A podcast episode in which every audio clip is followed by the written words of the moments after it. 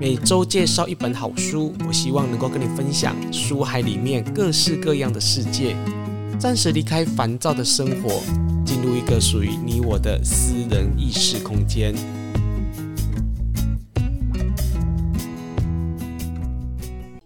你好，我是雨色。你今天看过一本好书了吗？今天在空中要跟大家来介绍由风书坊所出版的《揭秘十二宫位天空为线的占星手札》。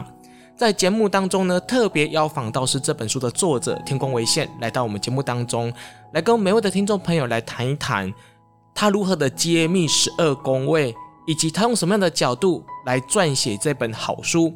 老师你好。你好，雨色，大家好。终于把你邀请到我们的节目当中了。你的书啊，出版的非常非常的多，但是这本书确实有有打动到我，因为这本书在从占星的角度来讲的话，确实有给我一些不同的想法。呃，在这个教学的过程当中的时候，呃，这些初学者他们最常犯的错误是什么呢？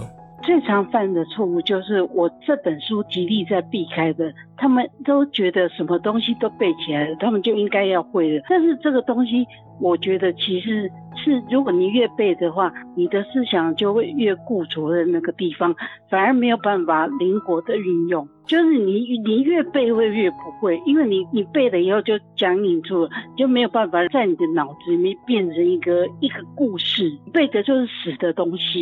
觉得是什么原因造成让读者啊，或者在学这种身心灵技巧的人哦，他们好像很。你需要有一个标准答案，那答案那为什么他们会有这种心态呢？我觉得大概就是因为安全感吧。如果是我以前，虽然说我占星跟塔罗都是自学的，但是以前我刚接触的时候，也是觉得我一定要去上个课啊什么的这一类的。我也是一直在找老师。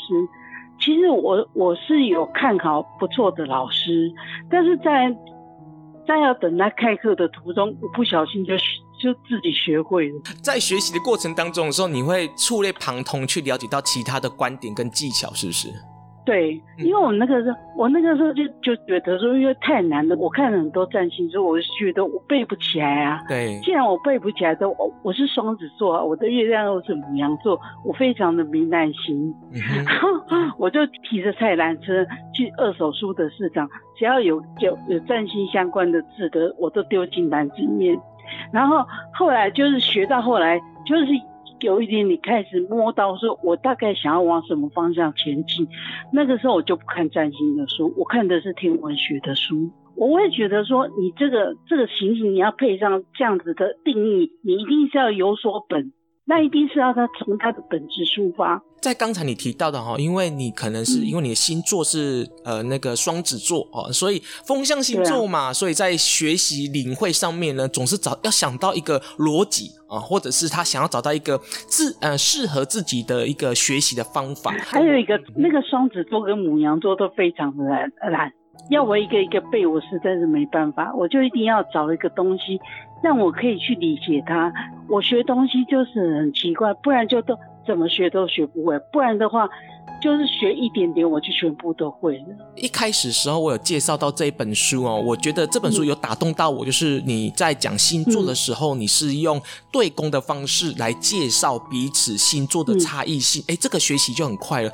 为什么一开始的时候你会用这种方式来写这本书，跟一般的作家就有点不太一样呢？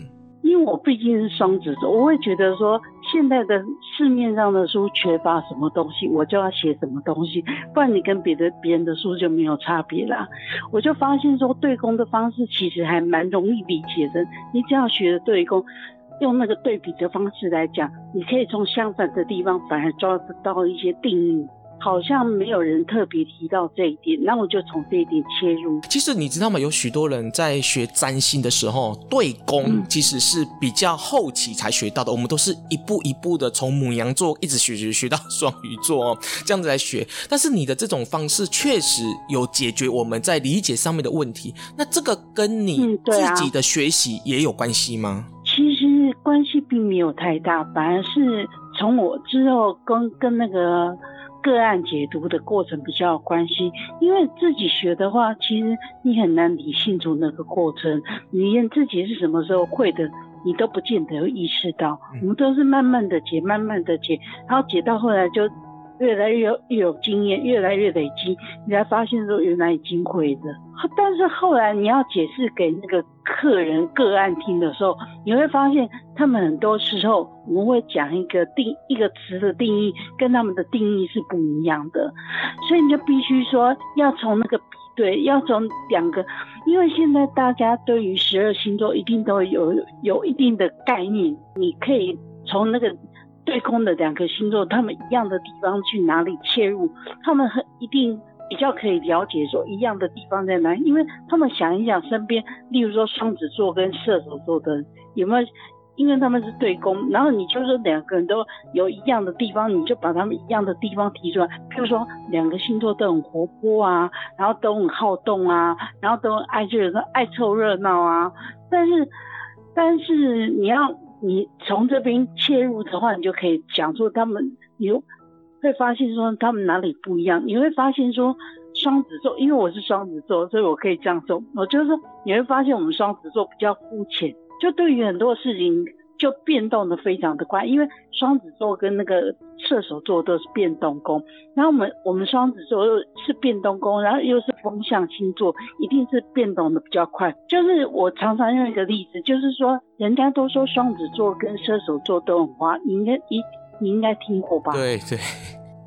我我要说以我个人的角度，因为我是双子座，我觉得我自己不算花。因为双子座是风象星座，风象星座就是什么东西撩撩过去就算了，他不会记得的。嗯。但是因为射手座是火象星座，他一定是很那个有那个感情，有有到有有有付出感情，有热情存在过。嗯。但是因为双子座是风象，所以他就是可能你觉得他喜欢你，但是对我们来说可能只是友善的表现。嗯。哪一个比较花，你可以自己定义。然后，但是我跟你讲说两个。花的，为什么人家会觉得他们花定义，这到底是哪里不一样？但那到底是谁比较花，就是要看你来定义。那像你自己也有说过了，嗯、就是说现在的人呢，对于星座都有一点点的概念，嗯、比如说呃电视啊，啊媒体都打开，那很多人就会有一种迷失，就是说啊，因为你就是什么星座，所以你才会怎么怎么怎样。嗯，我们很容易又。呃，就是只是讲到这个太阳星座嘛，但是人不是只有太阳星座，嗯啊、有好多好多星座。你书上有写吗？对啊。那你对于这一种的只从单一角度去切入一个人的个性的这种的看法，嗯、你你自己有怎么解读呢？我觉得这算是一种推广的方式。你用这种简单的方式，你用的这种方式，你才能够让大家一一讲到什么星座就马上联想到什么。如果他要深入的话，你至少要十二星座现有概念的，你才能够把深入的书看得懂。其实我还蛮感谢这些大众星、大众那个。星座专家，我觉得他他们推推广星座，让大家对于星座的东西可以有个很直觉性的了解。然后我们如果要解盘的话，或者我们要教学的话，我们就很快的可以更可以引导他们怎么样去深入这星座的特质，或者是行星的特质。老师，你刚提到一个重点哦，就是关于星座啊、宫位啊、行星，它跟每一个人的个性啊，跟他的天命有很大的连接。但是我们一般人如果完全没有占星经验的人哦，打开你的书哦，你因为你写的很清楚嘛，什么宫位，然后进入到什么样的行星，这都写得非常清楚。但是完全没有概念的人，他怎么能来切入进入到这本书呢？他可以说，你会发现一件事，我写的都很生活化。其实国外的书也蛮好的，但是我觉得可能是编翻译的关系，或者是国国情的关系，所以讲的东西对我们来说会有一点点的抽象。但是我的书你你会发现写的很生活化，你写的都是我们身边会发生的事情，包括外行星在内，我也写的还蛮生活化的，就很容易跟你自己的生活连接起来。然后你可以这样子查，我以前也是这样学的，就一个星座，然后在什么宫位，然后这什么星座，因为。这个星座的话，例如说你第三宫，你可以比对成双子座的特质，然后你可以星座查一个，宫位查一个，然后你就你就会发现说自己的宫位跟星座有什么特质是可以连接起来的，你自己可以从自己的星盘先去认识这个星座宫位跟行星的特质，可以先去把它做连接。老师，你建不建议说，我们如果读者没有占星经验的人来读这本书，其实可以先从自己的占星盘来了解这本书，跟了解自己呢？或者说自己的男朋友、自己的老公、配偶、自己的家人去，因为因为你的家人就是。或者你的配偶你最了解啊。如果你是你的配偶的话，或者是你的家人的话，因为你最了解他们，或者是他们有什么地方跟你特别合，或者跟你特别的不合，你都会非常的感同身受，而且会咬牙切齿。然后你会发现，我写的还蛮生活化的。如果写缺点的话，就会你就会好像觉得这件事情你好像遇到过。你如果跟这样的这样的人相处的话，就。或多或少，你会从他身上看得到那个影子，或者是以有一些类似的事情，你就会有那种。人家说我我写这一本书比较主观，我说对啊，我刻意要从主观的方面写进，因为如果主观的话，就会你你就会联想起来，你就恨得牙痒痒的，就会记得特别清楚。老师，像你在呃写这本书，说你刚刚有提到嘛？有些人认为说你写这本书是比较主观，嗯、但是我在看这本书，嗯啊、我的感觉是你有把西方的语言转成是我们东方人，甚至我们台湾人比较了解的一些、呃观念啊写法的，我觉得比较平易近人。嗯、那对于这样子的人家，刚刚有提到那个观点，你要甚至有人说，哎，老师你东西比较跟古典占星好像有一点点远哦。那对这样说法，你对啊，你你的解释是什么？我本来就很有个人风格啊，我的想法就是我承认啊，你讲的很对啊，我很高兴你发现到。其实占星本身就是有很多的角度可以切入，也不一定一定只只呃用某一派的理论嘛。我觉得就是每每一派的理论都有一部分，你有没有发现？每一派的理论都有一个一个部分可以跟着占星跟你眼前的这个人做贴合。是。然后应该是所有的理论你都合起来，每个理论都展现出一个面向。所以说，如果你要说什么古典占星或者是现代占星哪个比较准，我会说都准啊。嗯，看你切入的角度是，重点在于人，不是在于流派。